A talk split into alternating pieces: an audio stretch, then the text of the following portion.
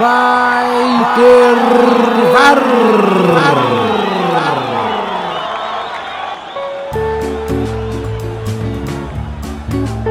Quatro visões do mesmo jogo.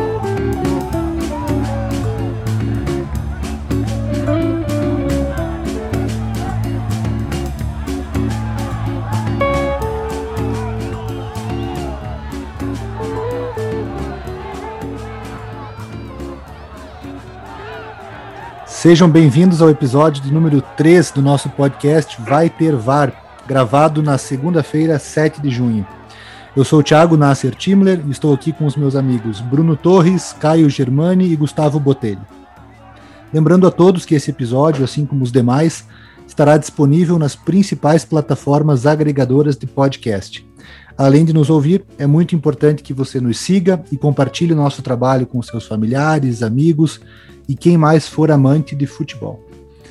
Então, no primeiro bloco do, do nosso podcast, a gente vai começar comentando sobre a seleção Brasil! brasileira. Na sexta-feira, dia 4 de junho, a seleção brasileira entrou em campo após quase 200 dias sem atuar. Mesmo após um hiato tão longo, grande parte da população reagiu ao jogo da seleção com pouca empolgação. Cercada de muitos escândalos, caso Neymar e Nike, denúncias de assédio moral e sexual contra o presidente Rogério Caboclo, indignação de parte dos jogadores e comissão técnica contra a realização da Copa América no Brasil, a CBF consegue dia após dia afastar a seleção do seu torcedor e gerar um misto de sentimentos negativos que vai desde antipatia até indiferença. Eu até estava conversando, se eu não estou enganado, foi com o Caio, a geração dos nossos pais foi uma geração muito acostumada a assistir os jogos da seleção. A seleção fazia bem menos jogos, é bem verdade, não tinha data FIFA, mas a seleção envolvia muito mais o torcedor brasileiro. E eu percebo que hoje em dia a torcida está indiferente. O grande medo do torcedor é: poxa, será que o Gabigol volta? Será que o Gabigol se machuca? Será que o fulano vai se machucar? Como que vai ser quando ele for servir a seleção? E, e envolvida em todos esses esses escândalos que permearam essas últimas duas semanas, a gente percebeu que o torcedor ficou ainda mais descontente com a seleção. Qual que é a opinião de vocês, primeiro, sobre esses escândalos? Eu acho que depois que a gente abordar isso, a gente pode tratar sobre o jogo de sexta-feira e também sobre o jogo de amanhã à noite. Começa por quem? Por mim? Manda lá. Isso, isso, isso, isso, isso. Boa noite, boa tarde, bom dia a todos os ouvintes, amigos, Tiago, Gustavo, Caio. Tiago, realmente foi um escândalo do Caboclo, não tem que falar, tá? não tem clima nenhum para ele continuar. Agora se meteu com gente muito grande, gerou um clima horrível para o resto da seleção. Não tem como ele continuar. Para mim, não tinha que ter Copa América desde sempre. Agora, politizar a Copa América assim, é muito escândalo para a gente conseguir falar do jogo por si só. Não tem muito mais que eu possa falar, dizer que ele saindo não tem quem entre, né? Que é escândalo atrás de escândalo. Eu, como carioca, fico na dúvida o que, que é pior, se é ser presidente da CBF ou governador do Rio de Janeiro. É tudo um absurdo. Agora vamos ver o que vai acontecer com a CBF. Né? Era uma grande chance de todos os clubes se unirem para tirar da CBF esse poder sobre os clubes aqui, mas não é o que vai acontecer, né, Thiago? Vai continuar essa mesma palhaçada. E é um ponto que você tocou, acredito que o grande problema do torcedor não se apaixonar mais pela seleção é porque a seleção já não tem mais uma cara de jogadores aqui do Brasil, né? Eu, Bruno, quis muito ver esse jogo porque tinha o Gabigol em campo, né? Tinha um motivo flamenguista para ver o jogo. Senão, ia ser só mais um jogo que ia acompanhar tá perdendo o brilho da seleção para mim. E o que chama atenção é isso que você falou da sai o caboclo, quem assume, quem que vai, vai dar um norte para a CBF. E o engraçado é que, primeiro, a CBF tem uma comissão de ética, né? Isso deixou todo mundo surpreso, eu acho. Mas existe uma comissão de ética na CBF e foi essa comissão de ética que julgou o caboclo e afastou ele a princípio por 30 dias. Ele mesmo deu uma entrevista hoje dizendo que ele vai voltar. Então, na cabeça dele, ele vai estar retornando à presidência da CBF. E, e, nesse ínterim, nesse tempo que ele fica, que o, que o cargo fica vacante, quem assume é o vice-presidente mais velho, sempre presente na CBF, que é o Antônio Carlos Nunes de Lima, o Coronel Nunes. Gustavo, qual que é a tua opinião? Como que você encarou essas, esses escândalos das últimas duas semanas e principalmente de sexta-feira para cá, com a revelação do, do, assédio moral e sexual de uma funcionária da entidade uh, contra o Rogério Caboclo? Como que você encarou os depoimentos do Tite, do Casemiro? E você achou que eles realmente tinham uma uma, uma revolta, por assim dizer, contra a realização da Copa América no Brasil? Ou você acha que era principalmente contra a forma que o Rogério Caboclo vinha falando com os jogadores e vinha tratando a CBF dentro do prédio da CBF, dentro da Granja Comari, dentro da concentração? Qual que é a tua opinião? Bem, a, a questão maior aí do, do caboclo, que é até criminal, né? Porque é uma denúncia de assédio moral e assédio sexual, e isso vai ser tratado nessa esfera também, porque a, a funcionária já fez a denúncia, né? O que a gente tem das gravações que aparentemente realmente são da voz dele, né? segundo um especialista chegou até a confirmar, e a matéria da Gabriela Moreira e do Martim Fernandes é muito boa nisso também como fonte. E, e, isso traz a, a, luz sobre tudo que a gente sempre pensou da CBF, como ela funciona, né? É, existem ali caciques que se impõem e são ditadores dentro de uma, de uma estrutura totalmente ultrapassada, anacrônica e que você distribui cargos e, e não há nada de mérito, nem ideias de implementação de um, de um ente tão importante da sociedade como a CBF, né? O, o, engraçado é o Coronel Nunes, né? Que já essa é a terceira vez que ele assume, né? Ele assumiu quando o Mari, Marim foi foi afastado inicialmente e depois ele ficou por dois anos, né? Quando não deveria ter ficado, porque a, a, a, o estatuto da CBF eu acho que pede 30 dias de eleição, né? Mas e é interessante o, o que diz muito sobre a CBF, com um paralelo perfeitamente traçado pelo Bruno, é, com a governadoria do Rio de Janeiro, né? Quantos ex-governadores presos, quantos ex-presidentes da CBF presos, e a gente tem aí a exata noção do que é a CBF. O Coronel Nunes tem uma, uma coisa interessante, né? Ele, ele conseguiu durante seu, seu breve reinado, né, o Coronel Nunes o Breve, ele conseguiu dar umas quatro gafes horrorosas, desde votar contra a orientação da Comebol na eleição de sede de 26, que ele votou em Marrocos, quanto falas é, xenófobas e absurdas na Rússia contra os adversários brasileiros e, e com quem o Brasil jogou, até uma briga em que um assessor direto dele foi mandado de volta para o Brasil sob pena de ser preso por agressão na Rússia. Ele deu uma copada num, num torcedor que foi questionar o Coronel Nunes. Só para falar um pouco sobre a seleção e o amor da seleção, como isso se vai, eu acho que isso acontece. Eu, eu cheguei a pegar, é, como adolescente e quando você vive mais futebol, a eliminatórias diferentes, né? Que eram eliminatórias com grupo, né? A Copa de 86, de 90, de 93. 93 foi a primeira derrota do Brasil como jogo de eliminatória para Bolívia na altitude, com frango histórico do Tafarel que tinha defendido um pênalti antes, então é, existia uma relação com aquela seleção, inclusive de amor e ódio, que acaba no Maracanã, naquele jogo espetacular do Romário. E dali, todo mundo que sai dali e viu aquele jogo tinha certeza que o Brasil ganharia o teto. Aquela sensação de torcedor de estar junto com a seleção.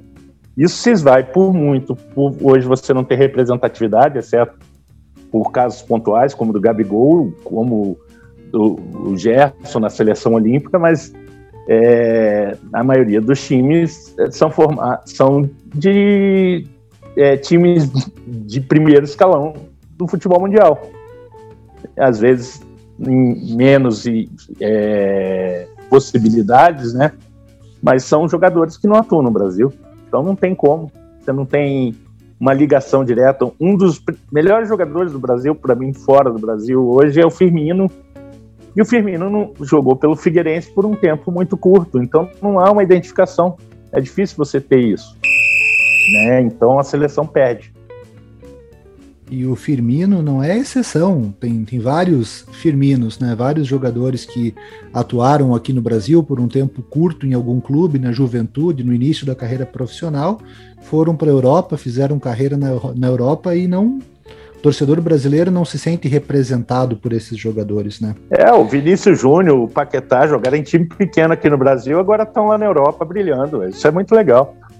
Olha aí, Thiago, eu tava até no mudo. Vai começar? é isso? Desculpa, a piada era boa, desculpa. A piada era boa. E os jogadores, hoje mesmo, eles já confirmaram que vão disputar a Copa América, né?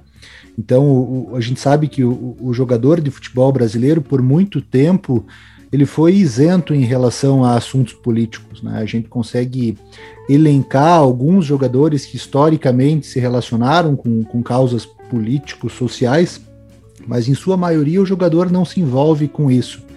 E a princípio mostrou-se que a pauta não era a realização da Copa América, a pandemia. Parece mesmo que era um problema interno da CBF. Eu assisti o depoimento do Casemiro depois do jogo de sexta-feira, que ele falou que na terça-feira eles iriam se pronunciar. Eu confesso que eu não entendo isso de você ter um pronunciamento importante para fazer e jogar ele 72 horas para frente e deixar um ponto de interrogação na cabeça de todo mundo.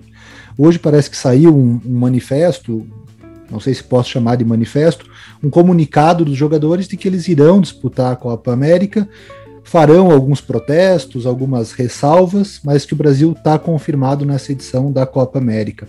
Caio, você fica com essa mesma impressão? Parece que não era um, um protesto por assim dizer, nacionalista, pensando na pandemia, pensando em questões sanitárias, mas sim um protesto um pouco mais voltado para a CBF, para a sujeira que acontece ali dentro da, da confederação? Boa noite, boa noite aos amigos, boa noite a todos que estão nos ouvindo, né? Olha, Tiago, eu, como vocês mesmos já disseram, é, o interesse, da, o interesse do, do público em geral em assistir a seleção se dá por todos esses motivos que foram citados aqui e também por tudo isso que você acabou de dizer. É, eu acho que não precisa nem, a gente nem aguardar até terça-feira para ter essa, essa confirmação.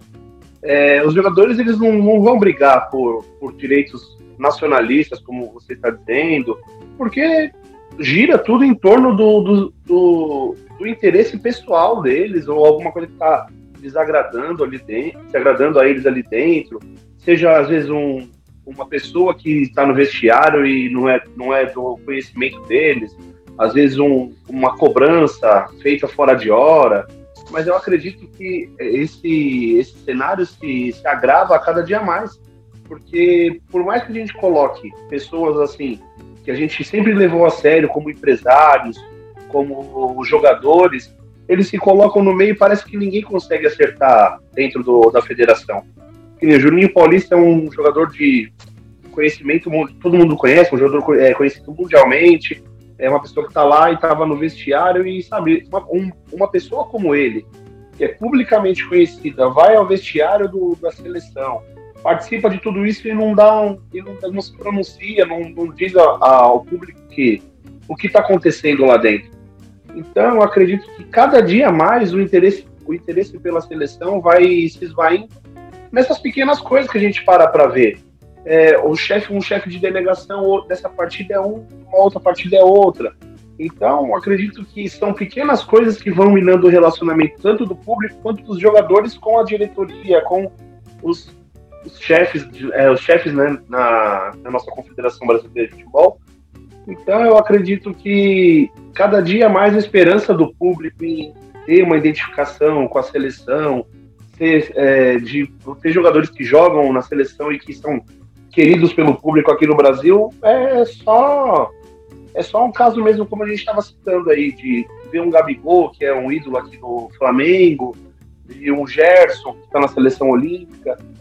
Então acredito que se nós não tivermos uma, uma, uma postura diferente das pessoas lá dentro acho que fica cada vez mais complicado de, se levar a CBF a sério.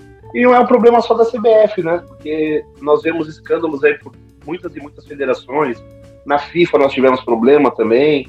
Então, acredito que para essa mudança de postura das pessoas que estão lá dentro, ela tem que partir primeiro das pessoas que a gente acredita que possam vir a fazer a mudança. Um ex-jogador que defende as causas do futebol, um jogador que sempre levanta uma bandeira de ah, o futebol não pode ter um calendário como esse. Eu acredito que, por exemplo, o Juninho, como um jogador, como eu já falei anteriormente, ele teria que lutar pelos direitos dos jogadores lá dentro e expor isso, isso, isso a público. Mas parece que chega agora, quando você faz parte da direção de futebol, você não se pronuncia. Então fica uma, fica uma mensagem meio, ah, o pronunciamento de terça-feira vai ser sobre o quê? Ah, nós vamos jogar a Copa América, nós não vamos não vamos deixar o público sem o futebol, sem a seleção. É muito vago, né? Acho que a gente está passando por um momento político, um momento um, um, momento de saúde pública também muito grave e a gente não consegue ter esperança nessas coisas, é, na melhoria de nada, porque, é como você mesmo disse, se você tem um pronunciamento que já está de acordo com o grupo, de, é, como o Casimiro falou, que quando um fala, fala por todos, então por que já não, já não fazer? Fica meio complicado. Oi, Thiago, só, só, só um ponto no que o Caio falou, ah, no que você falou sobre os jogadores se pronunciarem. É um ponto delicado porque o Brasil está muito separado, está muito politizado, né? Então, o lado que eles tomarem, eles vão ganhar uma antipatia do outro lado. Então, eu acho um pouco de covardia exigir que os jogadores se posicionem sobre isso. O ponto que eu acho que aconteceu é que muitos jogadores não queriam disputar a Copa América, porque a Copa América aconteceu em 15, 16, me corrija, Gustavo, se eu estiver errado. 15, 16, 19, 19 era para acontecer em 20. Então, assim, é, é, muita Copa América. O jogador fala, claro, eu quero férias, não quero jogar a Copa América, não classifica para nada, precisa completar com dois times convidados. Os jogadores gostariam de não jogar. E aí, do nada, o governo traz se uma Copa América que vai jogar uma, uma responsabilidade neles de ter que jogar uma Copa América no seu país, eles nem foram consultados. Acho que é essa mais a raiva deles. Só que agora eles vão ter que se posicionar. Praticamente parte da imprensa está exigindo que eles sejam contra jogar, não joguem, e aí vai ficar esse clima, ah, não estão jogando porque são a favor contra o Bolsonaro, ou vão jogar porque são a favor do Bolsonaro. Situação muito complicada, que os jogadores se colocaram. Para mim, o Tite e o Casemiro já tinham que encerrar isso lá na sexta-feira, né? Ó, nós vamos jogar porque somos obrigados e paciência. Essa é a minha opinião.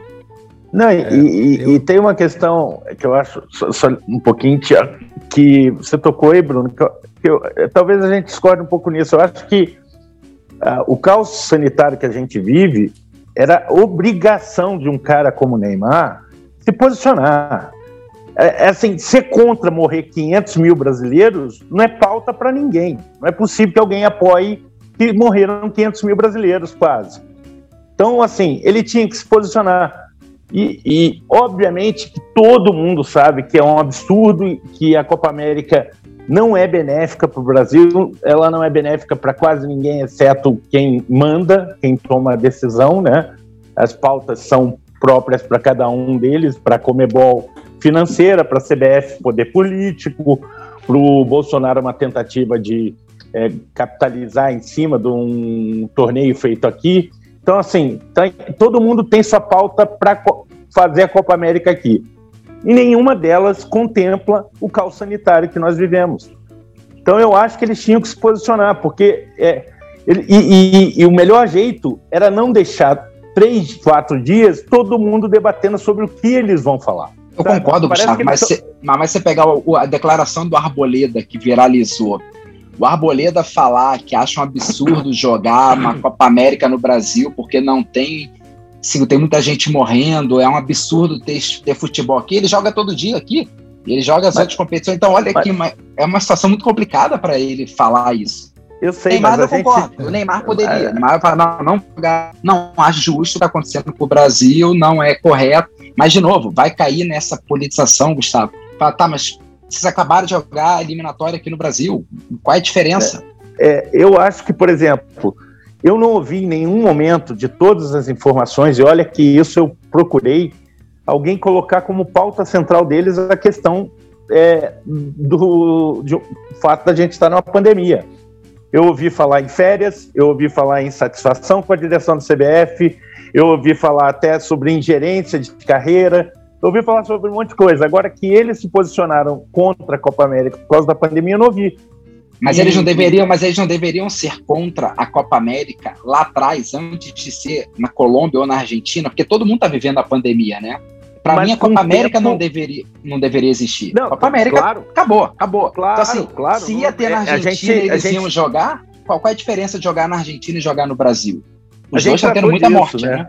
Não, a gente tratou disso. A Copa América não deveria ter sido feita por tudo isso que você falou antes, inclusive acabou. 15, 16, 19 e 20. É, é um absurdo isso. É só para CBF, para Comembol ganhar dinheiro. É, é, é claro. Fala, Tiagão, desculpa. É, eu, eu acho que o, o, o grande problema é, foi o Brasil ter importado um problema que não era dele. Eu acho que a Colômbia assumiu não ter condições de sediar por problemas políticos, a Argentina assumiu não ter condições de sediar por questões sanitárias. Justo. Eu acho, que, eu acho que o Brasil deveria ficar na dele. Não. Concordo. O, Bras, o Brasil, através da presidência da República, isso foi falado, através da presidência da CBF, assumiu uma bronca que não teria por que ser nossa. Ah, mas a gente já joga Campeonato Brasileiro, a gente joga Série B, a gente joga Copa do Brasil. Os clubes têm despesas. O Bruno sabe, o Caio sabe, eu não cheguei a conversar com o Gustavo na época. Eu sempre fui reticente quanto à volta do futebol. Eu sempre fui um pouco inseguro quanto à volta do futebol. Mas quando a gente lê, quando a gente percebe que os clubes têm contas a pagar, os clubes têm folha salarial, os clubes têm despesas, a gente acaba entendendo que tem um outro lado por trás de tudo isso. As confederações não têm despesas. Quem paga o salário do Gabriel é o Flamengo. Quem paga o salário do Arboleda é o São Paulo. As confederações elas não têm essas despesas. Então eu não veria um problema em não ter Copa América. Como o Bruno mesmo falou, a gente já vinha numa questão sanitária e a Copa América deveria ter sido cancelada antes de tudo isso. A comparação com outros torneios que estão acontecendo, ao meu ver, não deveria existir por essas questões de orçamento dos clubes que para mim faz um pouco de sentido. Eu acho que um atleta do porte do Neymar não se posicionar sobre quase 500 mil mortes é realmente preocupante, mas eu acho que reflete aquilo que a gente sempre soube sobre os jogadores de futebol aqui no Brasil. Na sua maioria, não posicionam, não assumem partido, não assumem posições políticas, não têm uma ideologia, até porque na grande maioria das vezes não moram no Brasil, e isso tudo vai alimentando a ideia de que a seleção brasileira não representa a gente e o torcedor cada vez mais distante. Vamos falar sobre o Campeonato Brasileiro? Querem falar sobre a partida de amanhã da seleção? Qual é a expectativa de vocês? Qual que é a, a, a, postura que vocês imaginam que a seleção vá ter perante o Paraguai? Ah, o, meu, o, meu amigo, o meu amigo Vascaíno, meu amigo Vascaíno tá me cutucando. Eu vou te dizer que eu acho o Gabigol, apesar de ter perdido gols, ele perde muito gol. Ele perde, como diria meu amigo Caio, ele perde porque ele cria. Que esse cara dá opção de passe, o que esse cara se apresenta dá ele esse crédito, mas perdeu muito gol. Eu ouvi falar que Jesus é titular amanhã. Se isso acontecer, Bruno só estará presente no segundo tempo. Não conte comigo para comentar o primeiro tempo. Hein? Não vou ver esse jogo. cadê a sirene do clubismo? A gente, não, a gente tem que comprar essa sirene aí para tocar de vez em quando aqui. É, eu, eu achei que ele foi bem. Eu achei que o Gabriel, o Gabriel jogou muito bem o primeiro tempo. Eu achei assim, ele cria, ele cria muita opção sem dúvida nenhuma. É gostoso torcer para ele, né, Gustavo? Gostoso torcer para ele, né? É, vem comigo.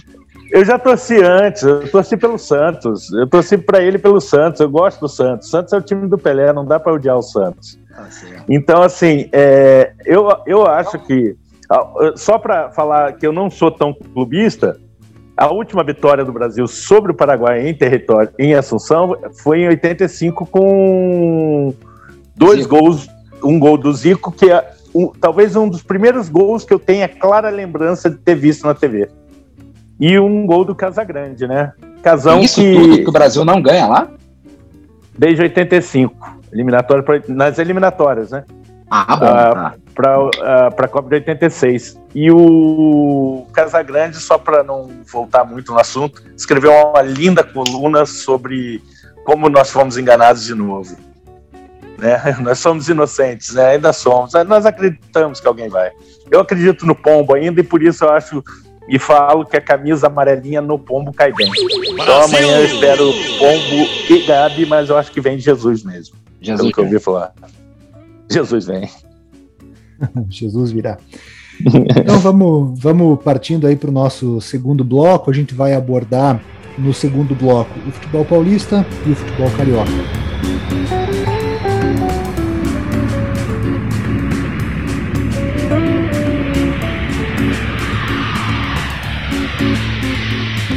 Começar falando sobre o São Paulo. É, nos 15 confrontos da terceira fase da Copa do Brasil, só o Coritiba e Flamengo que foi adiado pela perda de jogadores do, do Flamengo para a seleção, quase todos os clubes ditos favoritos venceram os seus jogos sem tomar gol, exceção feita a Corinthians e ao São Paulo. São Paulo optou por uma estratégia diferente dos outros clubes, enviou um time reserva para enfrentar o 4 de julho em Piripiri, no Piauí. 4 de julho que vai jogar a Série D. E agora o São Paulo vai ter que jogar no Morumbi para valer e para se classificar para a próxima fase. Só que essa estratégia, eu quero ver se você concorda comigo, Caio, não teve o resultado esperado, porque o São Paulo, além de perder de 3 a 2 para o 4 de julho, também perdeu na rodada do Campeonato Brasileiro de 2 a 0 para o Atlético Goianiense. É, aliás, Thiago Volpe, mais uma vez, falhando num lance de gol. Eu não entendi o que, que ele estava fazendo, dando opção de passe pro Galeano, jogador de São Paulo, lá, perto da, lá, lá, perto da bandeira de escanteio. O Thiago Volpe, para mim, ele falha em algumas situações que não poderia falhar, um jogador com a idade, com a experiência que ele tem. E, e agora, no domingo, né, durante, durante na terceira rodada do Brasileiro, São Paulo vai enfrentar o Galo no Mineirão, aí sim um dos confrontos diretos na disputa pelo título.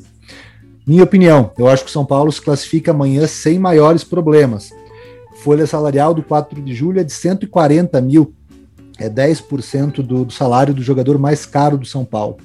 O que, que você acha de tudo isso, Caio? Desse começo meio e agora quem está ouvindo, eu estou fazendo um sinal de aspas aqui, meio ressaqueado do Campeonato Brasileiro do São Paulo. Algo a se preocupar, totalmente compreensível, porque São Paulo perdeu Luan, perdeu Lisieiro, Dani Alves, Benítez, Arboleda. Qual que é a tua opinião? Bom, Tiagão, vou começar pelo, pelo confronto já passado, terça-feira passada. Olha, o jogo foi realmente um, um, show de horrores, se a gente pode assim dizer. Foi. Mas uma coisa que eu li, eu concordo. Eu acho que o São Paulo, ele, o Crespo foi a última oportunidade que o Crespo teve de ver quem ele poderia contar nesse elenco. Então eu acho que jogadores como Hernanes, como o Lucas Perry, que foi muito contestado, eu não achei que ele foi tão mal assim, mas foi contestado. É, o Orejuela jogando na zaga também não agradou. Então, acho que para muitos jogadores foi a última oportunidade de mostrar serviço e que poderia se titular no, na sequência do ano, né? Mas, é, quanto à partida, o São Paulo fez um jogo bem, bem fraco mesmo. Foi muito aquém do esperado. É, a não ser o Éder, né, que teve o destaque, que foi muito bem nas finalizações. Só precisa aprimorar um pouco a parte física, que ele teve uma lesão no decorrer do Campeonato Paulista e até sem contar que ele vem do futebol chinês, né, também que é um agravante até se recuperar. É, mas foi uma partida abaixo mesmo. A gente espera que amanhã o São Paulo possa reverter o quadro aí. Mas eu acho que e, e complementando também, acho que o Crespo teve uma tomada de decisão correta na em escalar os reservas, até porque como você mesmo disse, ele é um adversário relativamente fraco, mas ele, vem, ele veio de uma sequência muito grande entre Libertadores, Campeonato Brasileiro, ele preferiu dar o descanso para os jogadores, né? E já quanto à partida agora de sábado contra o Atlético Goianiense, como você mesmo citou, o São Paulo tinha muitos, muitos desfalques, né? Acho que, se eu não me engano, eram cinco desfalques. Arboleda, Daniel Alves, Lisieiro, Luan. Benítez. O Benítez então, querendo ou não, é meio time que foi campeão, né? Mas, com o elenco que São Paulo tem, poderia ter feito uma partida um pouco melhor também. Não tirando os méritos do Atlético Goianiense, porque eu já o elogiei nas duas partidas anteriores que que fez com o Corinthians, é, foi muito. O São Paulo não foi, não foi bem, mas também não foi mal. O São Paulo teve oportunidade de empatar o jogo, até de virar o jogo, quem, quem sabe pudesse acontecer, mas o São Paulo teve uma falha na bola aérea mais uma vez, né?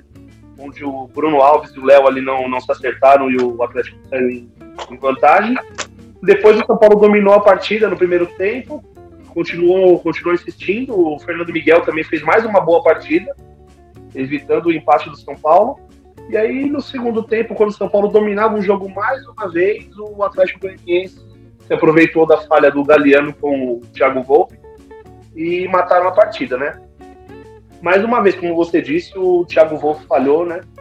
É, em um lance capital do jogo.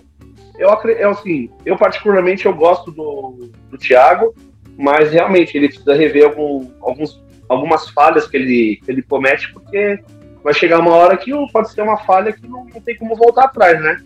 Um resultado desse, por exemplo, fora de casa numa Copa do Brasil te complica bastante para um jogo de volta. Mas, mudando de assunto novamente, mudando de assunto não, né? Mudando para o calendário de terça-feira, acredito que amanhã São Paulo possa vir a classificar até com uma certa tranquilidade. Mas lembrando que estamos falando de São Paulo e tudo pode acontecer, né? Os últimos anos aí com o torcedor São Paulo foi cruel, tivemos muitas eliminações aí traumáticas, principalmente dentro do Morumbi. Espero que não seja mais uma delas. Não vai ser, não. São Paulo passa, minha opinião, que São Paulo passa tranquilo amanhã. E a gente falou do Atlético Goianiense, é, vai abordar um pouco mais o Atlético no, no terceiro bloco. O Atlético veio de duas vitórias incontestáveis sobre o Corinthians, né, duas em Itaquera. E, e, o Corinthians, agora no final de semana, pela segunda rodada do brasileiro, finalmente ganhou a primeira partida sob o comando do Silvinho, ganhou de 1 a 0 do, do América em Belo Horizonte. Jogo de poucas emoções e, e concretizando o que todos esperam que vai ser o futebol do Corinthians para esse ano, né? Um time forte na defesa, um time que não vai correr risco algum e que vai jogar por uma bola. O Corinthians entrou com três volantes e com o Luan de falso 9. E o América também levou pouco perigo, teve duas finalizações como o Ribamar, uma num gol que foi corretamente anulado e uma outra que foi bem defendida pelo Cássio. Brunão, tua opinião, você acha que é isso que tem para esse ano? Porque me, me, parece que o Corinthians não tem um time e não tem também um elenco que permita ele brigar na cabeça por, por alguma por, por, algum título, enfim. Você acha que a meta do Corinthians é essa? Jogar fechadinho, garantir três pontos, bater os 43, 46 ali para garantir para o próximo ano? O, só, só antes uma questão. É, eu ouvi direito duas finalizações corretas do Ribamar. Você tem certeza disso? Não sei. Eu estou lhe fazendo uma pergunta. Estou lhe respondendo, não sei. Um gol, um gol, anulado, um né? gol que foi anulado ali ó, no, no VAR, no nosso programa. Eu Nossa, mesmo olhei cara, tem certeza? Mas não, foi, foi bem anulado. É para isso que serve o VAR. Eu sou 100% a favor do VAR sempre. Mas sim, o, o poderoso. Eu gosto do Ribamar, Thiago. Só um parênteses antes de falar do jogo horroroso é que o Ribamar, em toda pesquisa de craque do jogo da Globo, mesmo no banco, ele ganha. Eu adoro esse fenômeno Ribamar. Ribamito. E quase fez gol. Mas só sobre o jogo, Thiago, horroroso, horroroso, assim, péssima qualidade. O Corinthians você via defendendo poucos 11 ali perto da grande área, chutava a bola aí o zagueiro do, do América dominava livre o meio campo, ninguém. É muito, muito ruim, mas tá certo o Corinthians tem que entender que esse é o campeonato dele. O Corinthians está numa situação financeira terrível, terrível, que vai agravar. Não sei como é que está a relação a salário. É, só assim, eu gosto muito de finanças, gente. Então, o Corinthians teve um praticamente um superávit nesse primeiro trimestre, mas é considerou toda a premiação de tudo do ano passado e, cara, a partir de agora vai ser prejuízo atrás de prejuízo. Mas é isso, ele tem que lutar para ficar na primeira divisão. Ele já não poderia sair da Copa do Brasil quarta-feira. Então já passa a ser um jogo perigosíssimo para eles. Eu acho que não classifica, porque o Atlético Goianiense do incrível Barroca não vai dar esse modo, não vai perder de dois gols, até porque as Corinthians não tem capacidade de fazer dois gols no Atlético Goianiense, nem que queira. Tá? Agora, o jogo em si foi muito fraco. Tá? Um ponto só que eu achei legal no jogo é que o Cássio completou acho que 200 jogos, se eu não estou enganado. Não, bem mais de 200 jogos. É o, tá entre os 10 que mais vestiram a camisa do Corinthians. Foram 500 e poucos jogos, eu não lembro é, agora 500 e pouco, não, é porque eu tô, eu tô com o número, eu tô com 2012 na cabeça. É legal, né? Você vê que um cara vai completar 10 anos como goleiro do Corinthians. Uh, tirou uma bola lá do Diego Souza, que não sei para quem eu estava torcendo naquele jogo. Não, não é pro Vasco, não. Eu tava torcendo pro Corinthians naquele jogo. Aquele jogo mudou a história do Corinthians e era o Cássio. Imagina, já vai fazer 10 anos aquela defesa. Foi o ponto alto do jogo, foi essa comemoração do Cássio, Thiago, porque de resto, esse é o Corinthians, vai ter que lutar mesmo para fazer os 45 pontos. E se não fosse essa vitória, a situação do Silvinho era muito complicada, porque pega o Atlético Goianiense, deve ser eliminado, pega o Palmeiras fora de casa, provavelmente perca, depois é pegar o Bragantino, RB, não sei como é que a gente vai, sempre confundo, mas vai pegar o Red Bull Bragantino na outra rodada com chance de não ganhar. Imagina, o Silvinha tá com um ponto, talvez, em cinco jogos, eliminado da Copa do Brasil, não ia dar para estar tá o, o, controle.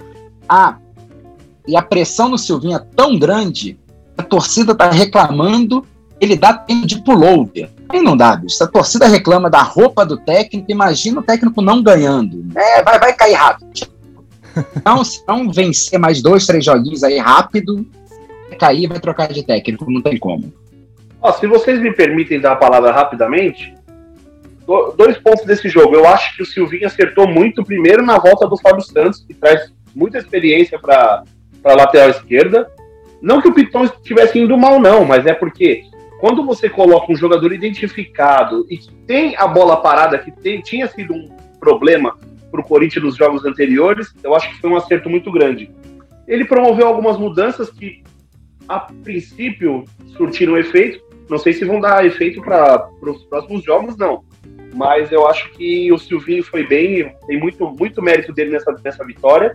E um outro ponto, acho que fica um ponto negativo, é o América Mineiro, cinco jogos sem fazer um gol, né? Cinco jogos sem fazer um gol e eu, eu esperava mais esse time até pela campanha que fez com, é, no Campeonato Mineiro, né? Chegou até as finais é, perdeu o título num detalhe para o Atlético, que é um dos, dos, grandes favoritos desse campeonato, um time que mais investiu no Brasil, trouxe peças super importantes. Mas fica esse ponto negativo aí, essa ressalva que eu faço com o trabalho do Lisca. É, não sei como que vai ser feito, eu não conheço muito o elenco do América Mineiro para falar, mas o, o América está me surpreendendo negativamente até o momento. Você falou do Fábio Santos. Fábio Santos, desde 2011, bateu 18 pênaltis e perdeu só um com a camisa do Corinthians. Não, então, ah, com o Corinthians, sim. sim. Isso. E o próximo jogo do Corinthians no, pelo Campeonato Brasileiro no final de semana é contra o Palmeiras, né? O, o derby. Palmeiras que depois de uma derrota para o Flamengo na primeira rodada do Brasileirão e uma vitória magra de 1 a 0 em cima do CRB em Maceió na partida de ida da Copa do Brasil, fez o dever de casa ontem à noite e ganhou de 3 a 1 da Chapecoense no Allianz Parque. Eu assisti o jogo do Palmeiras e fica a certeza do que a gente falou em outros episódios, né? O Palmeiras tem muito mais repertório para jogar mais bonito, com futebol mais ofensivo do que vinha jogando nas últimas partidas, né? A escalação do Abel eu achei muito interessante. O único volante dele foi o Patrick de Paula, que é um volante que tem características um pouco mais ofensivas. Deixou o Rafael Veiga e Gustavo Scarpa na armação, abriu o Wesley na esquerda, o Rony na direita e colocou o Luiz Adriano fixo de centroavante. Todo esse volume ofensivo do Palmeiras, nos primeiros minutos ali já foi 2 a 0, saiu para o intervalo com 3 a 0 e daria para ser ainda mais elástico. Segundo tempo, a Chape voltou um pouco mais ligada, criou uma outra oportunidade de gol, diminuiu para 3 a 1 é, mas a estratégia do Abel mostrou que surtiu efeito, né? Teve mais benefício do que o risco de, de abrir o, time. Para mim, o melhor do jogo foi o Wesley, disparado, fez dois gols, driblou bem, deu passe, infiltrou, teve entendimento tático. E o Rony rendeu menos, né? O Rony várias vezes jogou como centroavante, ontem jogou aberto pela direita. Palmeiras por muito tempo insistiu no Rony, né? Exclusivamente no Rony. É uma jogada fácil, você vai manjando, você vai anulando, você vai vai marcando um pouco melhor o jogador, então ponto negativo na minha opinião foi foi essa. A questão que eu levanto é Será que o Palmeiras vai continuar jogando bonito com esse padrão que ele entrou ontem? Ou será que o Palmeiras só se aproveitou de um adversário mais fraco, ou usou no esquema tático, mas para os próximos jogos já volta com aquele futebol mais reativo, futebol um pouco menos bonito? Eu, por enquanto, fico com a segunda opção. Eu acho que o Palmeiras contra o CRB e no clássico contra o Corinthians não vai entrar com esse poder ofensivo todo. Mas que foi bonito de ver, foi bonito. Eu senti no início do jogo uma vontade dos jogadores do Palmeiras, assim, uma gana de querer jogar para frente, de querer golear. Quando eles fizeram 2, 3 a 0, parecia que eles iam querer mais. Mas achei legal isso. Eu não sei se o Abel quis dar uma resposta, eu não sei o que. Isso achei legal. Agora, eu estou muito preocupado com alguns times na Série A que tá muito, a distância está muito grande. O Chapecoense está muito ruim, está muito fraco. Me, eu fiquei. O esporte eu também não estou achando nada demais. Já tem uns quatro, cinco aí que já está me deixando preocupado. Mas a gente fala mais mais bloco. Ô Bruno, você assistiu o jogo. O Só uma coisa, o Palmeiras, né? É engraçado, né? Ah, joga assim contra a Chape. Por que não contra o CRB? Sério, em que o CRB é muito melhor que a Chape? Não dá para entender. Ah, ah, não, o Derby eu não vou jogar assim. Você sabe que o Corinthians vai jogar lá atrás. Você vai ter necessidade de dois volantes o tempo inteiro para marcar um meia deles. Sabe? Então, é, é, é, esse medo que eu não consigo entender no, no Palmeiras. É, é, não entra na minha cabeça. Vai ser estranho se eles estiverem com três zagueiros e dois cabeças de área para não marcar atacante nenhum do Corinthians. É, tipo, exato. é cinco um para nenhum, para nenhum. Né? Não dá para entender isso. Falso 9. Para marcar o Luan, né, gente? Não é um falso 9, é, é o Luan de falso 9, né? Não é o De Bruyne, não é o Messi, é, é o Luan. E ontem o, o, Abel abriu mão da, da estratégia de três zagueiros, né? Ele entrou num 4-3-3, por assim falar, e o Vitor Luiz ficou mais pela esquerda e o Mike subiu bastante, né? O Mike apoiou, o Mike cruzou, então o primeiro tempo, principalmente do Mike pela direita, foi, foi bom. Brunão, você viu o jogo do Santos, né? Qual foi a tua impressão do Santos? Parece que o time está cada vez mais com a cara do Fernando Diniz ou não? Pelo que eu li, eu não assisti o jogo, pelo que eu li, parece que o Santos estava um pouco mais bem organizado, com um padrão tático mais bem definido, Teve um pênalti perdido pelo Marinho. O, o, gol do, do Ceará foi numa lambança do Felipe Jonathan e do Alisson. Mas você acha que a, que a vitória transpareceu o que foi o jogo? Você acha que a vitória foi justa? Foi justa porque o Messi estava numa noite absurda. Foi tudo errado para o próprio coitado do zagueiro do Ceará. Mas o Fernando Diniz, Thiago, os times dele com a bola sempre souberam o que fazer. É, é, um bom técnico o time com a bola. E o Santos foi isso. O Santos tem alguns jogadores bons, tem o Marinho, tem o Caio Jorge. O Santos sabe jogar. Fez um golaço, golaço, golaço. Entendeu? No, no início. E mereceu, mereceu a vitória. Eu não sei se o Ceará estava com a cabeça no jogo contra o Fortaleza, que é outro. Ele precisa classificar na Copa do Brasil. Então eu não senti o Ceará com aquela força. Do ano passado eu ainda não vi muitos jogos do Ceará esse ano mas a vitória foi super justa, Thiago. Acho que o Santos é outro, assim como o Corinthians, que tem que ficar na primeira divisão de qualquer maneira. A disputa vai ser ganhar esses jogos em casa e arrancar um ou outro resultado fora. E o problema do Diniz é consertar a defesa, Thiago. Sempre toma gols ali, aquela enfiadinha ali por trás dos laterais. Ele não sabe o que fazer quando está sem a bola. Ele tem que aprimorar isso. Eu continuo com a mesma opinião do Diniz, Thiago. É uma delícia ver jogos do time dele ele é ótimo no time dos outros. Eu, não, eu quero ele longe do meu time, mas já, já, deu, já deu uma melhorada, assim. Teve tempo para treinar, né? Que é raro hoje, e ele teve esse tempo, e acho que vai ter mais ainda. Sim. bom para ele. E o Santos agora tem dois jogos considerados tranquilos, né? Pega o Cianorte em Santos. O primeiro jogo foi 2 a 0 pela partida líder da Copa do Brasil e pega o Juventude também em casa. Então parece que vai ter uma semana tranquila. Encerramos São Paulo, vamos agora para o Rio de Janeiro, comentar o futebol carioca. O Rio de Janeiro continua lindo. O Rio de Janeiro continua sendo. Começar falando sobre o Fluminense. Caião, o Fluminense parece ser um dos times né, que, que mais surpreendeu a todos nessa última quinzena, né? O Fluminense perdeu dia 22 de maio o Carioca para o Flamengo. De lá para cá, o Fluminense jogou contra o River Plate pela Libertadores, contra o RB Bragantino pela Copa do Brasil e contra São Paulo e Cuiabá pelo Brasileirão. Então, todos jogos difíceis. E conquistou 10 pontos de 12 disputados, por assim dizer. Então, vem bem. Qual que é a tua opinião, a tua impressão desse trabalho do Roger Machado? A impressão que eu tenho do Roger é que ele é um bom treinador, ele tem boas ideias sobre futebol, ele tem conhecimento, mas eu percebo que ele tem algumas dificuldades em manter o trabalho ao longo do tempo, né? Parece que ele vai perdendo rendimento, não sei se ele perde vestiário, mas nos outros clubes que ele trabalhou, a ideia que eu tenho é que foi assim. E o Fluminense, além de tudo isso que eu falei, na, na, na Libertadores, o próximo confronto dele é contra o Cerro Portenho time paraguaio que tem tradição, mas que não vai impor a mesma dificuldade que outros adversários vão impor para clubes brasileiros, né? Qual que é a tua impressão do, do Flusão? Não, concordo com você. Eu acho que o Roger ele faz bons trabalhos, né? Mas em algum momento no, no, no vestiário ele deve perder a mão dos jogadores, ou não sei se o pessoal já não consegue assimilar mais as ideias que ele quer levar para campo mas até o momento que eu posso, posso falar do Fluminense é que mais um ano vem fazendo uma boa campanha, né? Fluminense tem uma ideia de jogo montada, pré-estabelecida. Eu acho que o time sabe o que faz quando, quando tá com a bola. É, tem uma garotada, né, que Xerém produz, que é muito boa.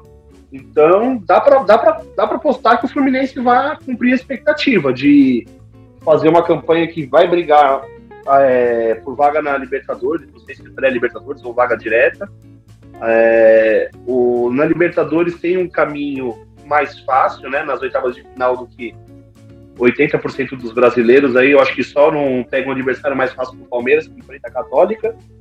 Mas o Fluminense, ah, o jogo, te dizer assim, que o jogo, o jogo das 11, ele, ele me agrada muito no horário, né? Mas para quem tá em campo sempre tem um problema de de rendimento por, causa do calor, né? Então o desgaste é muito grande para os jogadores e sempre há reclamações.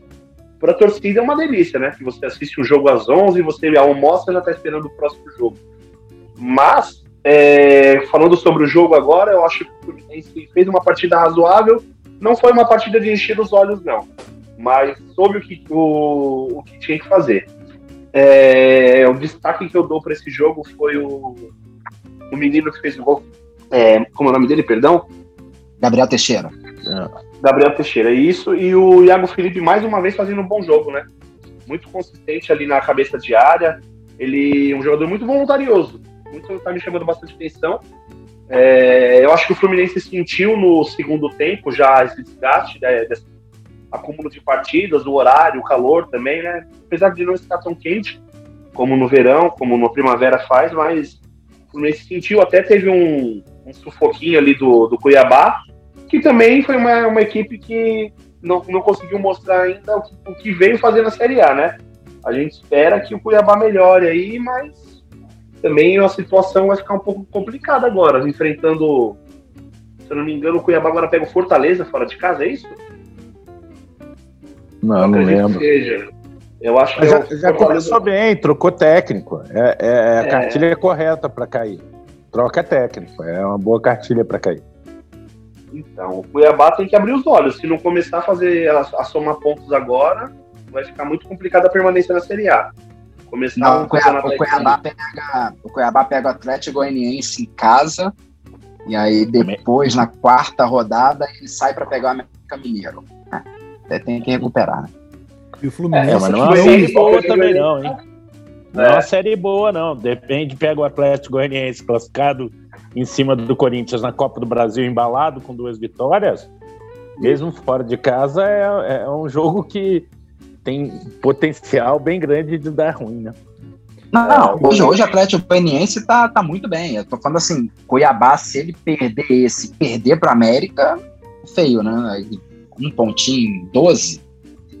É pouco. É muito pouco. É, fica muito complicado a permanência. Mas para finalizar sobre, sobre o jogo do Fluminense, o Fluminense fez o que era esperado, né? o Cuiabá não, não perdia, se eu não me engano, 18 jogos ou 22 jogos, alguma coisa assim. Estava invicto na temporada 2021. Perdeu para o Fluminense agora. E o Fusão somou mais, mais três pontinhos aí, né? Já tinha somado um contra o São Paulo no Morumbi, que é um adversário complicado. Então tá tudo dentro do padrão. O Fusão aí tá firme e forte na, na expectativa aí de conseguir uma vaga novamente para Libertadores. E o Fluminense que não me espanta, né? A depender de como ele enfrente o Cerro, claro. Uh, o adversário das quartas de final é ou o Vélez, Sárcio ou o Barcelona de Guayaquil. Então pode ser que o Fluminense classifique até para a semifinal da Libertadores, né? Não são adversários tão difíceis quanto outros clubes brasileiros vão ter pela frente. Ainda no Rio de Janeiro, então agora a gente vai falar sobre o jogo do Vasco. O gigante. Tem mesmo? vamos falar. É, a gente falar. precisa mesmo falar. Eu só queria é, voltar só uma, uma pílula sobre o Fluminense, que é também tem que lembrar a grande vitória sobre o Red Bull, né? Na Copa do Brasil, 2 a 0 é uma baita vitória, né? A gente falou que, que Corinthians é, foi um dos que não era favorito, mas para mim não era. O Atlético Goianiense era favorito, mas São Paulo, o único favorito, não ganhou. O Fluminense foi lá e 2 a 0 Assim como o Vasco, que você quer que eu fale sobre o jogo da Ponte, eu vou começar falando sobre o jogo com Boa Vista, porque vitória oh. é uma coisa rara na nossa vida, né? E, e, São Januário viu uma vitória de time carioca, né? É, nesse brasileiro ainda nem na Série A nem na Série B tinha acontecido. Já sobre o jogo Vasco e Ponte, é, o primeiro tempo é, é, o que a gente espera de jogos da Série B em qualquer horário, né? O Caio falou bem sobre o jogo das 11, como cai a, a velocidade do jogo por causa do cansaço e a temperatura. No jogo na Série B, o primeiro tempo parece que os caras entram para vamos levar o 0 a 0 Quase a totalidade de jogos que eu vi da Série B essa semana foram assim, e Vasco Ponte não foi diferente. Segundo tempo, ele troca dois jogadores, consegue dar mais mobilidade para o time do Vasco, e, e isso parece que o Vasco realmente tinha melhorado, tinha criado duas chances boas. O, a, a bola que não estava chegando no cano começa a chegar até que é o momento do pênalti do Camilo, né? Que a bola acerta a mão dele e pela regra nova do Brasil, isso é pênalti. A bola pegou na mão, é pênalti no Brasil ultimamente. Mas foi pênalti e, e o Cano guardou. Não deu nem tempo para comemorar, né? A Ponte consegue empatar logo depois num, num gol que mostra toda a fragilidade da defesa do Vasco. É, é um absurdo a possibilidade de uma bola cruzar sua área duas vezes e você não ter nenhum jogador para fazer o corte. Até que sobrou no pé o, o, segundo narrador, que como são ruins, meu Deus do céu, como tem gente ruim narrando, gente. O cara não consegue ver o óbvio. O cara tentou o chute, o Camilo tenta o chute, a bola sobra e o cara faz o gol. E aí, é, dentro da pequena área. O resto do jogo, o Vasco até melhorou. Achei que o Cabo demorou demais para colocar o Galarza é, eu, o Pedrinho chegou a comentar durante o jogo que o Galarza estava com algum problema disciplinar. Eu não consegui entender isso direito, porque o Rômulo junto com o Andrei parecia que a gente estava com dois tratores da John Deere saindo para jogar. A bola demorava demais para conectar, jogo muito lento. É, o, o, rapaz que jogou na lateral esquerda, Michel, o cara você vê claramente que está sem ritmo de jogo, errando passes de 2, 3 metros, errando dominada de bola, o cara está sem tempo de bola. E você contrata jogadores em cima do campeonato sem pré-temporada e é isso que vai acontecer. Você vai ter jogadores no seu time de estágios diferentes e que claramente o time não vai conseguir render coletivamente. A Ponte é um time com nomes conhecidos, né? O Camilo talvez seja para gente que é carioca o mais proeminente, né? O, futuro jogador do Botafogo, o grande craque do Botafogo que surgiu. É, mas é um time que também não tem muita proposta de jogo, não. Ela tem dois pontas abertos, joga mais ou menos igual todo mundo no 4-2-3-1, sabe? Quatro atrás, dois cabeças três meias que voltam, sendo que os dois abertos são é, marcadores de lateral e eventualmente vão à linha de fundo e um centroavante na frente. E a falta de ideias do Vasco é preocupante, porque se para o Corinthians é terrível ser eliminado da Copa do Brasil, para o Vasco é muito mais desastroso, porque pega um time que é o Boa Vista, que ficou em décimo lugar no Campeonato Carioca. Então é, não é nem um time de Série A. Então essa é uma semana que o Vasco precisa confirmar sua vaga na Copa do Brasil para daí começar a pensar arrumar a casa para o Campeonato Brasileiro. Mas existem individualidades. Marquinhos Gabriel é um bom jogador. O Léo Jabá, embora não seja um craque, é um cara que na Série B pode te ajudar a resolver. Não é nada demais, não é, são craques. Tem um jogador que me irrita profundamente, que é o Andrei, porque o Andrei claramente é um jogador que na base devia ser o melhor cara que batia na bola de todo o grupo dele. Aí chega no profissional, a velocidade do jogo é tão diferente que o cara não consegue acertar um passe. E vive de chutes esporádicos que a bola entra. Então, isso, para o time poder andar, você ter um volante é, que de saída de bola tão lento te compromete todo o jogo. E o Vasco ficou refém disso boa parte do jogo no, no domingo. Que foi um sofrimento, para ser sincero. E o Andrei, o, o Thiago, me permite, me permite falar, o Andrei, o ano passado, quando o campeonato começa e o Vasco assume a liderança da Série A, ele tinha sido um dos bons destaques do Vasco, né?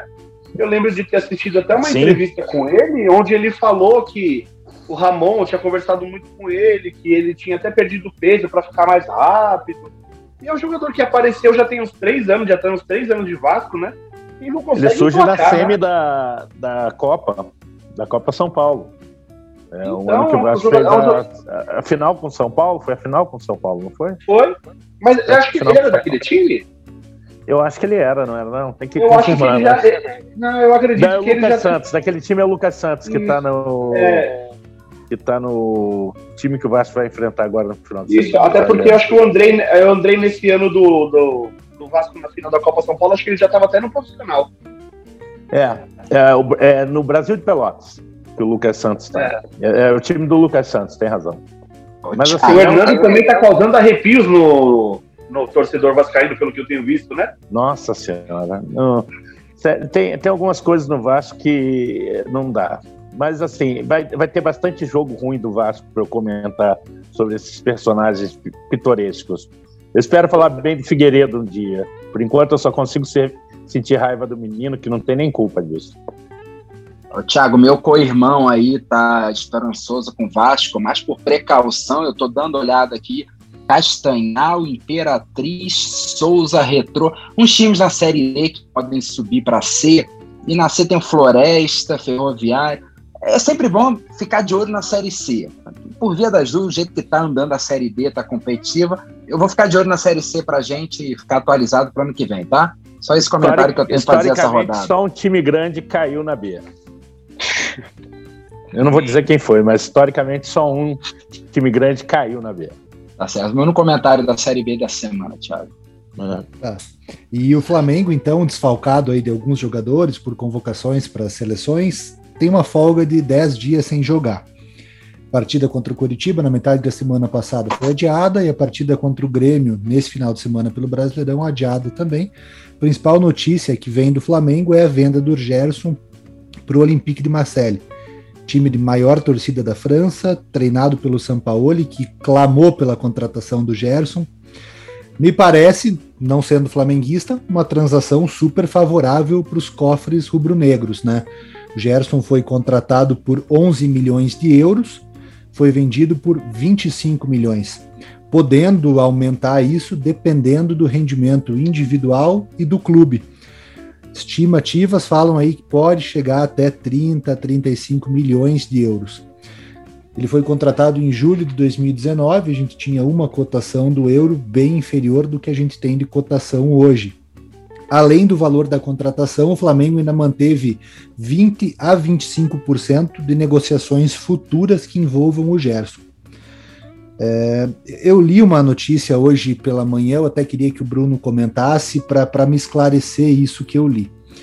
Falam que só 5 milhões de euros vão entrar no orçamento de 2021, porque a venda do Gerson foi parcelada em quatro anos. Então, esses só 5 milhões de euros entrando, a reportagem trazia que o Flamengo não tinha resolvido todos os problemas de caixa para esse ano que o Flamengo ainda teria mais 90 milhões de reais em saída de jogadores para cumprir a meta. Vale lembrar que está todo mundo sem receber bilheteria, adesão a programa de sócios cai, porque todo mundo tem que ficar em casa, enfim. Bruno, qual que é a tua opinião sobre isso? Realmente tem essa meta de mais 90 milhões de reais? Gostou da transação do Gerson? Enfim, o Zico vende, o Flamengo vendeu o Zico, seu maior ídolo, né, para o Udinese na década de 80. Então não vejo problema de vender o Gerson. Qual que é a tua opinião? Peraí, você não pode botar Zico e Gerson assim no mesma frase, fica estranho, mas. Eu já coloquei, mas, Thiago. Mas o, o Zico é o maior ídolo. O Flamengo vendeu o maior ídolo. E tem gente que está se revoltando porque está vendendo o Gerson. Só estou querendo levantar um paralelo. Se até o não, maior ídolo... Pode sim, porque o Gerson Canhotinha de Ouro foi um grande jogador, tá? Então pode botar Gerson e Zico na mesma se, frase. Se o maior, o maior ídolo saiu, ficou um tempo no futebol italiano e voltou, eu não vejo um grande problema em vender o Gerson. Tiago, quais são alguns pontos aí? Vou tentar lembrar da sua pergunta. Vamos lá. Eu já comentei na, nos programas anteriores: dinheiro não leva desaforo. É uma baita proposta. O Flamengo tinha que aceitar. Apesar de estar bem financeiramente, você tem o lado do jogador também. A gente nunca vai saber, não está no mundo do futebol para saber. Ele vai ganhar três, quatro vezes mais estava ganhando no Flamengo. É, vai resolver a vida dele ainda jovem já estava muito bem, agora vai ficar extremamente bem, vai voltar para a Europa, para um time que vai disputar a Liga Europa, tem um lado profissional. O Flamengo fez com o Gerson, um pouco com a Rascaeta, com o Gabigol, com o Pedro, o que deveria ser o norte para todos os times brasileiros. Quando for contratar, contratar gente que você ainda pode ganhar dinheiro numa revenda. O Gerson veio com 21 anos, ganhou 12 títulos, está saindo com baita lucro. Esse é o sonho de qualquer dirigente. Tá? Em relação às finanças, Thiago, é, foi errado na parte da matéria, até que foi corrigido ao longo do dia. Uma coisa no balanço é você colocar sua estimativa para o ano e você colocar suas metas. A meta de venda do Flamengo no ano era de 165 milhões de reais. Já tinha vendido acho que 60 milhões ah, no início do ano, faltava cento e poucos milhões. Eu acredito que a diretoria estava aguardando proposta pelo Everton Ribeiro, poderia ser uma boa saída pela idade, mas quando veio essa proposta para o Gerson, já bateu a meta do ano que foi colocado como venda. Aí vem o erro de você ter colocado grandes metas para público e sócio-torcedor, acreditando, porque não esqueça, essa meta foi feita em setembro, outubro do ano anterior. As pessoas olharam e falaram, não, até abril já deve estar com vacina, a gente já vai voltar público. Erraram, e aí o que, que o Flamengo tem que fazer? Readequar o orçamento, pegar essa sobra das vendas e jogar nesses outros lugares do balanço que devem faltar e equalizar para a gente não ter problema nenhum. O fato de ter vendido parcelado, zero problema, porque Pigol foi comprado parcelado, Pedro foi comprado parcelado, e você, quando você põe no balanço, você põe a compra inteira, por mais que você vá pagar parcelado. Então, quanto a isso, não é problema não. O Flamengo continua com uma boa saúde financeira. Isso vale até um alerta para os outros clubes, né? O Flamengo não vai contratar ninguém com essa grana, mesmo que tenha sobrado. O Flamengo prefere terminar esse ano com superávit bem, com a casa tranquila, para poder ter um poder de investimento muito grande nos próximos anos, quando provavelmente os clubes sofrer bastante. Então, assim, eu acredito que é um bom plano para se manter forte nos próximos anos. É, esse é um resumo, que eu acho que se eu não perdi nenhuma pergunta sua. Não, não dá. Eu, eu, eu, não, eu adoraria que o Gerson ficasse, mas não dá. 200 milhões são 200 milhões, Thiago. Não tem como recusar. E o elenco do Flamengo, para ganhar o brasileiro, por mais que o Gerson seja um grande jogador, para mim, uma das almas do time, o elenco do Flamengo, mesmo sem o Gerson, é suficiente é suficiente. Você Depende da Copa América, né? Depende da ah, Copa ah, América. Sim, né? sim, sim. Mas assim, num, condições normais de temperatura e pressão, excelente, sim. seria suficiente. Você botaria o Arão para frente, põe o Gustavo Henrique para trás e aí você Thiago, resolve. É, Thiago, Thiago Maia tá voltando, né? Thiago Maia voltando, sim, sim. João Gomes Thiago apareceu Maia, muito bem. É. Então, ah, acho que é. dá para dá, dá, dá pra suprir bem a, a venda do Gerson, sim. Agora, eu não vivi 81, né, Thiago? Você começa a ficar triste quando você vê os jogadores de 2019 saindo, né? Maria, Rafinha, Gerson, daqui a pouco a Rascaeta, Gabigol. Aí aquele time que ficou na minha memória vai, vai apagando aos poucos, né? Infelizmente. Vou fazer o Bruno chorar, JJ. Ah, esse então. Quando ele foi embora.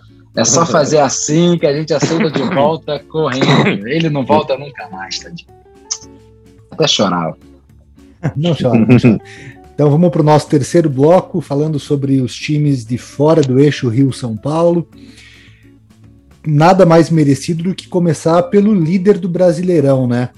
Além de ter vencido suas duas primeiras partidas de forma convincente, 2 a 1 em cima do Atlético Mineiro BH e 5 a 1 em cima do Inter no Castelão, Fortaleza não abriu mão em momento nenhum de atacar inverteu essa lógica burra de que vencer por 1 a 0 é a mesma coisa do que vencer por 5 a 1. E aí a gente vai dar uma lida sobre o trabalho do Juan Pablo Voivoda. Em cima do Inter, foi o oitavo jogo dele. É, em menos de um mês, o Fortaleza teve seis vitórias e dois empates com 28 gols marcados, uma média de 3,5 por jogo, e 4 gols sofridos, uma média de 0,5 por jogo. Com o mesmo elenco que o Anderson Moreira tinha em mãos, não teve contratação nenhuma. A sensação que eu tive ontem era que se o Fortaleza não tivesse diminuído o ritmo depois do 4 a 0 tinha vindo mais, tinha ampliado a contagem. Gustavão, qual que é a tua opinião sobre o Fortaleza e também sobre o trabalho do, do Voivoda, nosso colega de profissão. Ele abandonou a medicina aos 42 anos, faltando 90 dias para se formar. Ele, quando ele jogava no Newell's Old Boys, ele estudava medicina, se transferiu para a Espanha, teve que trancar o curso na ocasião, e daí quando ele voltou para a Argentina já aposentado, ele retomou o curso e aos 42 anos ele recebeu um convite do Defensa e Justiça para ser treinador, e aí ele abandonou a medicina e foi se dedicar exclusivamente para o futebol. Qual que é a tua opinião sobre o trabalho dele e desse excelente começo de campeonato do Fortaleza? É, primeiro é um rapaz muito, muito inteligente, né? Fez uma troca que se provou acertada, né? Eu não sei como ele seria como médico, mas como treinador, esses números impressionam, né? O Bruno, se eu não me engano, no nosso primeiro podcast, chegou até a comentar sobre ele, né? A gente discutindo, não lembro se foi no pré ou se durante, é, a questão dos treinadores estrangeiros, né? É, o volume de jogo me impressionou muito. A, a vontade de atacar. Ah, o primeiro gol vem numa bola parada que a bola pega na trave. Cara, tinham quatro caras do Fortaleza dentro da pequena área. Isso é treinado. Isso não é gratuito. Na hora que o cara corre, você conta o número de passos que ele dá, para na hora que ele chegar na bola, você sair um décimo de segundo antes do seu adversário. Ah, teve um expulso. Quantos jogos 11 contra 10 nós vimos no Brasil em que o time não consegue se impor, que o cara faz duas linhas de quatro, deixa um cara na frente e o cara não consegue passar a barreira? Ele pressionou o jogo inteiro. A procura pela posse da bola, é óbvio, a gente está falando de um outro, outro, outra verdade de futebol, mas me lembrou muito o jogo do Klopp, de você pressionar o time adversário. E com essa quantidade de erros que acontecem aqui, as roubadas de bola no meio, o jogo, o lateral batido no gol do nosso craque artilheiro do campeonato Pikachu, né? São jogadas tão características de um cara que está botando o jogo. E ele quebra uma história que é não tive tempo para treinar, né? Ele tem oito jogos. Eu, eu duvido que ele teve uma semana cheia para fazer treino de segunda, de, domingo, de terça até sábado na véspera do jogo. E, e outro técnico estrangeiro, esse vergonhosamente, conseguiu chutar cinco bolas a gol, sendo três em gols, sendo que o primeiro chute vem no segundo tempo. Isso foi vergonhoso para o time do Internacional ao mesmo tempo. Então você tem escolas de futebol pensadas, né? É, uma crítica que sempre se fez ao Angel Ramírez foi ele não ganha fora com vale. com Del Valle. E, e, mas ele pode golear em casa. Bem, não está acontecendo uma coisa e a outra continua acontecendo, né? Mas o volume de jogo do, do Fortaleza, você falou bem, se o Fortaleza quisesse, tinha feito 5, 6 sem esforço nenhum. Nenhum. É, e o, o, tem um lance engraçado que é o Praxedes pegar a bola quando faz o gol de honra, sai correndo pro meio campo com a bola debaixo do braço. Eu, se eu sou parceiro dele aquela hora, falo, amigo, joga a bola para fora. Joga a bola para fora, os caras estão vindo. Eles vão atropelar a gente se quiserem. Deixa quieto. Porque a diferença de jogo e, e realmente o Fortaleza vai mostrando que ele pode incomodar. Para ser campeão num torneio tão longo, precisa de muito elenco, peça de reposição, a gente sabe que isso vai acontecer. Mas é um time que me deixa feliz de ver um jogo deles. Eu gostei de ter visto o segundo tempo, principalmente com mais atenção, foi muito legal. Não e não esquece o seu, né? no seu Pikachu, né? Sempre é, esse é um craque, esse, é um, esse é o artilheiro que do golaço. brasileiro. Ah, só, só, Thiago, só, só golaço, um ponto golaço. legal é o Ramires espanhol, que nem o Domi, e eles são apaixonados pelo jogo posicional. Incrível como eles têm facilidade de tomar goleada, cara como assim, quando não dá certo no jogo, toma goleada de time bem menor. Não é o caso do Fortaleza, o Fortaleza está bem estruturado com um bom técnico, mas o Flamengo tomou uma surra do, do próprio Ramires, que o Domi não viu a cor da bola, depois pro Atlético Mineiro. Esses caras, eu amo técnico estrangeiro, mas tirando o Guardiola, tô com um pezinho atrás com os espanhóis, hein? Eu vou ficar com os portugueses e os argentinos, só quase nem vinho. Pô, tem o Unai aí, tem o Unai campeão da Europa League. Não fale mal do Unai Emery. Pode ser, pode ser, pode ser. É. Agora, o Ramires, o Ramires, tá, a pressão tá muito grande, né? Não deve continuar. A pressão lá tá muito. Qualquer. O Vitória perdeu agora do Náutico, né? Então não tem como o Inter perder do Vitória agora. Terminou acabou de acabar o jogo, é, acabou de acabar. Terminou Você a, a Série B, cara. Mas o, a pressão tá muito grande. A próxima derrota do Ramires, eu acho que ele roda. Ele não vai ganhar todos. É. Vamos lá, Tiagão, segue, segue o programa que eu já vi que o âncora está incomodado. É. E completando a trinca de líderes do Brasileirão, não é só o Fortaleza que está 100% não, né? Tem os dois Atléticos, o Atlético Paranaense e o Atlético Goianiense. O Atlético não fale com esse desdém da... Não, sem desdém, sem desdém nenhum. Atlético. Um leve clubismo. Não tomou gol ainda. Não tomou um leve gol clubismo. ainda. Que time. É, pergunta: Nicão será o maior craque de todos os tempos do Atlético Paranaense? Ah, não, não, não, supera Paulo Rink, né? Paulo Rink e Oséias. Chico Pira, né? Maior. não, sou, não sou atleticano, mas Chico Pira é indiscutivelmente o maior, né? É. O Atlético... é que é difícil você. É difícil analisar o Atlético assim. Você não acompanha estadual, eles nem jogam time titular, né? Então, eu, eu, não sei como é que tá o Atlético. Eles pegaram o América Mineiro em casa e o Juventude fora. Tá foi uma e falando boa para eles. E, né? e, falando de time titular, o Atlético ontem só tinha o Santos e o Thiago Heleno de titulares, né? E o Jadson? sabia disso? O Jadson alterna no time. É, alterna, né? Ele alterna, alterna no. Ele alterna. O Nicão entrou no segundo tempo? O Nicão entrou no segundo tempo? Sim, sim, sim. O, Jadson ele alterna no time titular e no time reserva. De titular incontestável era só o Santos e o Thiago Heleno. E mesmo assim o Atlético ganhou 3 a 0 né? Dois gols do Jadson ali em questão de quatro minutos. Não foi um jogo bom, o primeiro tempo teve bastante falta, foi um jogo bem amarrado. E daí no segundo tempo o Atlético fez o, resultado que precisava. No Alfredo Jacone, né? No, saudade daquela neblina do Alfredo Jacone, né? Ontem eu vi o começo do jogo vai baixando aquela névoa lá em Caxias do Sul. Ainda bem que dissipa e dá para o pessoal pelo menos ver a bola, né? E o Atlético Olha... Goianiense do Eduardo Barroca, Barroca, perdão, ganhou dois jogos em cima do Corinthians, fez mais uma vítima paulista, venceu o São Paulo. Também uma campanha digna de nota. Não perde a oito partidas, só perdeu um jogo em 25 na temporada, não sofreu gols em 17 partidas disputadas e vem como favorito, tanto para o jogo de volta da Copa do Brasil contra o Corinthians, quanto para o clássico do Centro-Oeste contra o Cuiabá no próximo final de semana. Ô, Thiago, se o Atlético vence o Cuiabá, que tem grandes chances, a quarta rodada, jogão Atlético Goianiense e Fortaleza, e na quinta rodada, Atlético Goianiense e Atlético Paranaense. São dois bons jogos aí, praticamente eles líderes lá. Vai ser legal. O Campeonato Brasileiro está começando super legal. Eu deixo uma pergunta para você, a gente não debate agora, deixa o próximo programa. Algumas chances da gente ter um Leicester brasileiro, um desses times bem estruturadinho, ganhar o Campeonato Brasileiro? Eu, se eu fosse apostar, seria o Atlético Paranaense. assim, como o mais provável deles. É o mais estruturado há mais tempo dos três. Mas... Já ganhou a Copa Gustavo, do Brasil. Gustavo, esse assunto é delicado, porque eu já coloquei o Atlético Paranaense como um dos 12 grandes. Eu fui contestado por um parceiro aqui do, do programa. Não eu é. já acho Atlético grande há alguns eu anos. Concordo com ele, tá? Eu concordo com ele, não é. Hoje você vê Atlético menor que Vasco e Botafogo, por exemplo?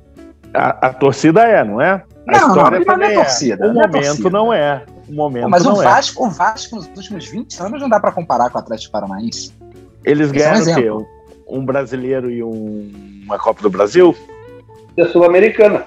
E a Sul-Americana. É, a gente ganhou uma Mercosul, uma, um brasileiro e uma Copa do Brasil nos últimos 20 anos. Tá certo. É a mesma coisa. Os nossos piores anos são os anos dourados deles.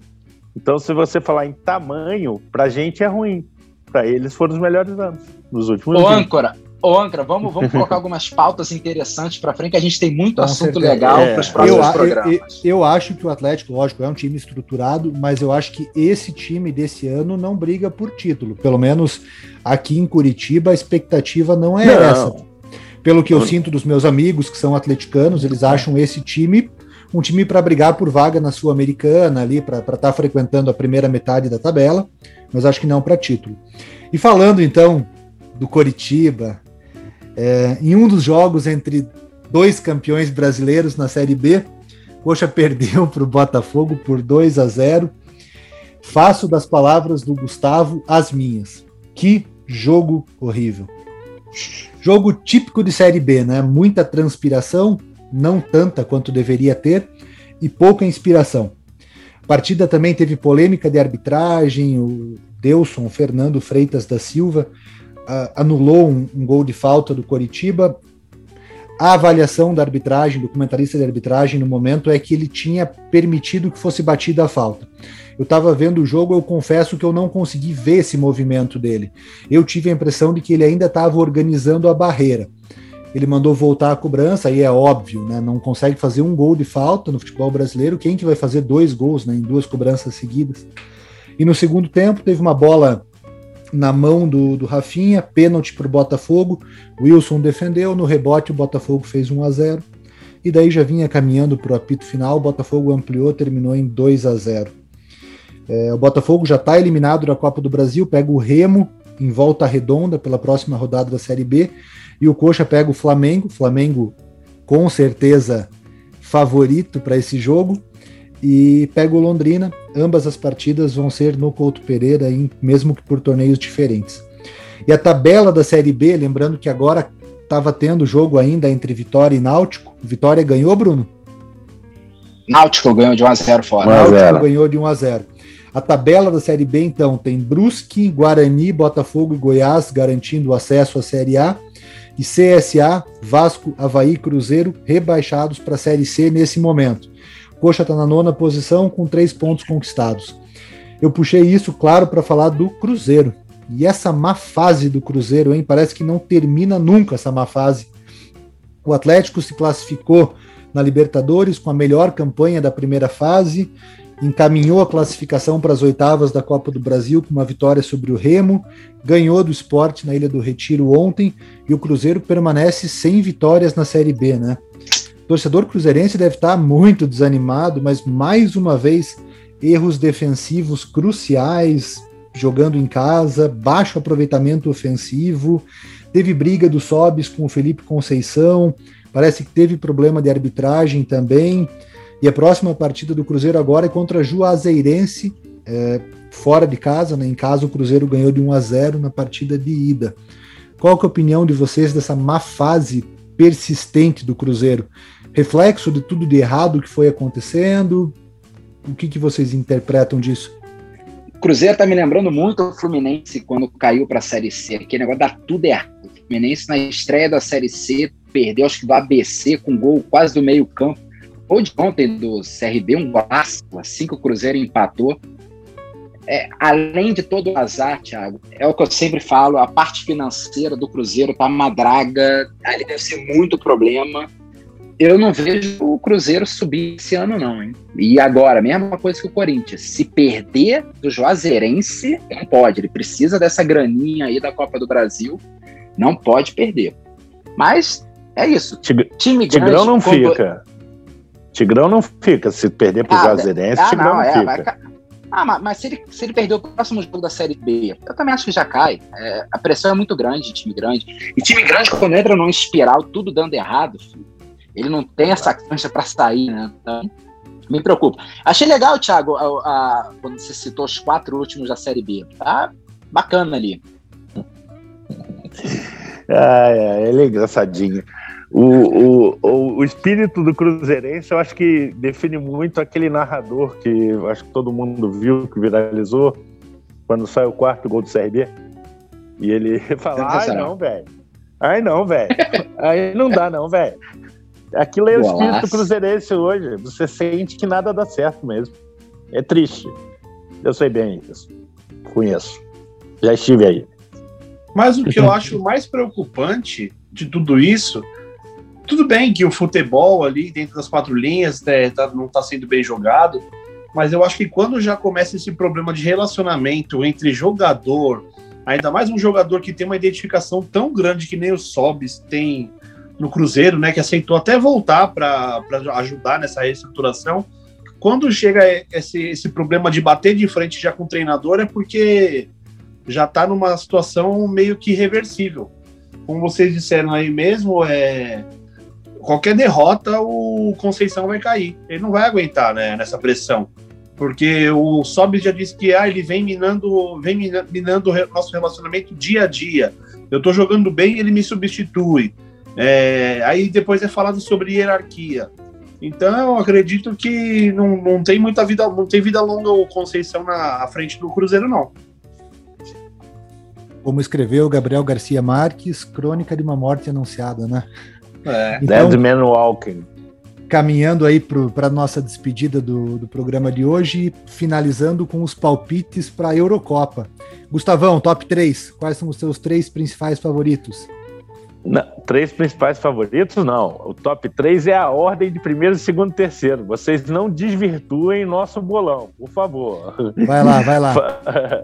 Para mim, será uma surpresa campeã a Itália. Em segundo, Portugal.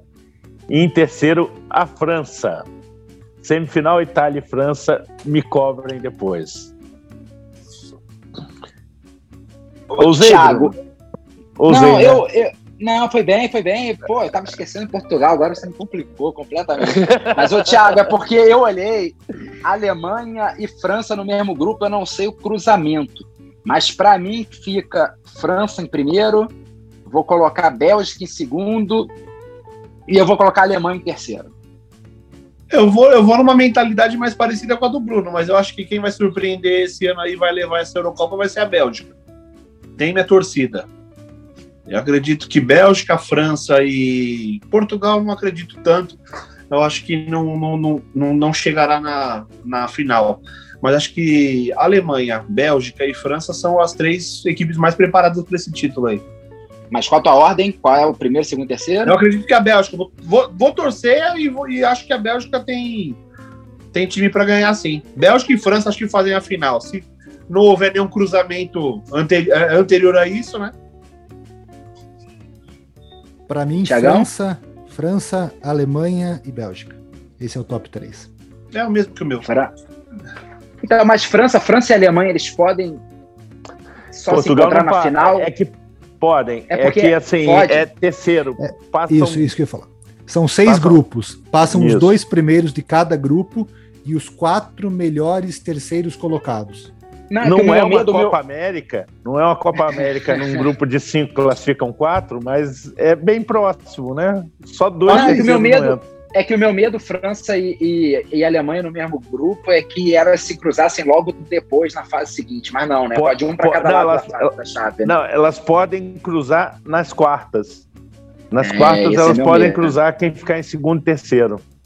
Né? Ah, tá, não, Aí, não vai. É primeiro e segundo, é primeiro e segundo. Tá tranquilo. A minha Vocês não torcida é pela Ale- acreditam em a Cristiano, minha, hein? minha torcida é pela Alemanha, eu deixo registrado, tá? Não sei Não, é primeiro, a- segundo, terceiro, bonitão. Primeiro, segundo, terceiro. Ele já Já falou. falei, primeiro França, segundo Alemanha, terceiro Bélgica. Boa, minha tá certo, torcida- aí. Alemanha. Minha Tá, torcida, eu- como sempre, pela Espanha, mas não vai nem passar da fase de grupos, bobear. Muito, é. Eu esqueci de Portugal. Portugal tá com muito jogador interessante, mas deixa isso mais para frente. Não vale arrependimento, não vale arrependimento. Não, tá não, gra- não, não, zero tá, gra- arrependimento. tá gravado e a internet não perdoa. Na hora que eu gravar, gravar os três, eu quero uma caixa de vinho de cada um. Um vinho italiano, um francês e um português. De cada um de vocês, tá? Justíssimo. É, A podia rolar essa aposta Fica mesmo. gravado aqui, ó. Se a Itália ganhar, eu te mando um vinho. Ah, viu? Viu? Aí, eu já aceitei. Que eu achei estranho, mando- Gustavo. Eu te mando um que nas- Bordeaux da França, meu querido. Se a, se a Itália ganhar essa. Vê, essa- Ah, vem um. é, como é que é? é Monticello de. Como é que é? Brunello É, de um Montaltino. Chian- isso, isso. Esse mesmo, um Chianti. Pode vir da Itália, um Bordeaux. Foram, E pra, da, A Itália- ah, do Portugal, a Itália- um do Duro. a Itália, a Itália classi- é, convocou 12 jogadores da Juventus e 11 da, da Atalanta, ao contrário, né? Acho que 12 da Atalanta e 11 da Juventus, né? É mais ou menos isso. É que tem os brasileiros lá também, né? O Tolóia da Atalanta, né? O, Isso aí. o, o Jorginho foi. É um time interessante. Mas Eu só achei estranho que numa semifinal entre Itália e França, nosso amigo Gustavo Botelho torça por lágrimas de N'Golo Kanté. Não aceito isso. Mas, mas tem as lágrimas que a França me fez algumas vezes, né? Inicialmente em 86 e depois em 98. Eu tenho muita mágoa nisso aí. Em 2006 eu já nem era tão ligado, mas em Não acho 86 justo e que 98. não acho justo que o Kanté pague por essa mágoa. É isso então, amigos. Boa noite a todos vocês. Agradeço quem Valeu. a gente, quem vai ouvir a gente nas plataformas e até semana que vem. Cada um de vocês pode se despedir. Até mais. Tiagão, boa noite, bom dia, boa tarde para quem está nos ouvindo aí. Agradeço a presença. Semana que vem saberemos como é que foi Flamengo e Curitiba. Eu estou preocupado, hein? Minha humildade não me deixa comemorar antes. Um abraço a todos. Boa noite a todos aí. Eu nunca ouvi uma mentira clu- clubista tão grande na minha vida. Valeu, gente. Semana que vem comentando tudo que aconteceu com revisão, ao contrário da nossa Série B. Valeu, galera. Obrigado vocês mais uma vez estar dando essa audiência pra gente aí. Quem puder compartilhar, dividir o nosso podcast com os amigos aí. A gente vai ficar bem feliz de poder chegar devagarzinho na, na casa de cada um de vocês, tá? Semana que vem a gente volta aí com mais esse papo de bola, né? Vai ter VAR, não esquecendo. Compartilha com a galera aí. Um abraço para todos. Boa noite.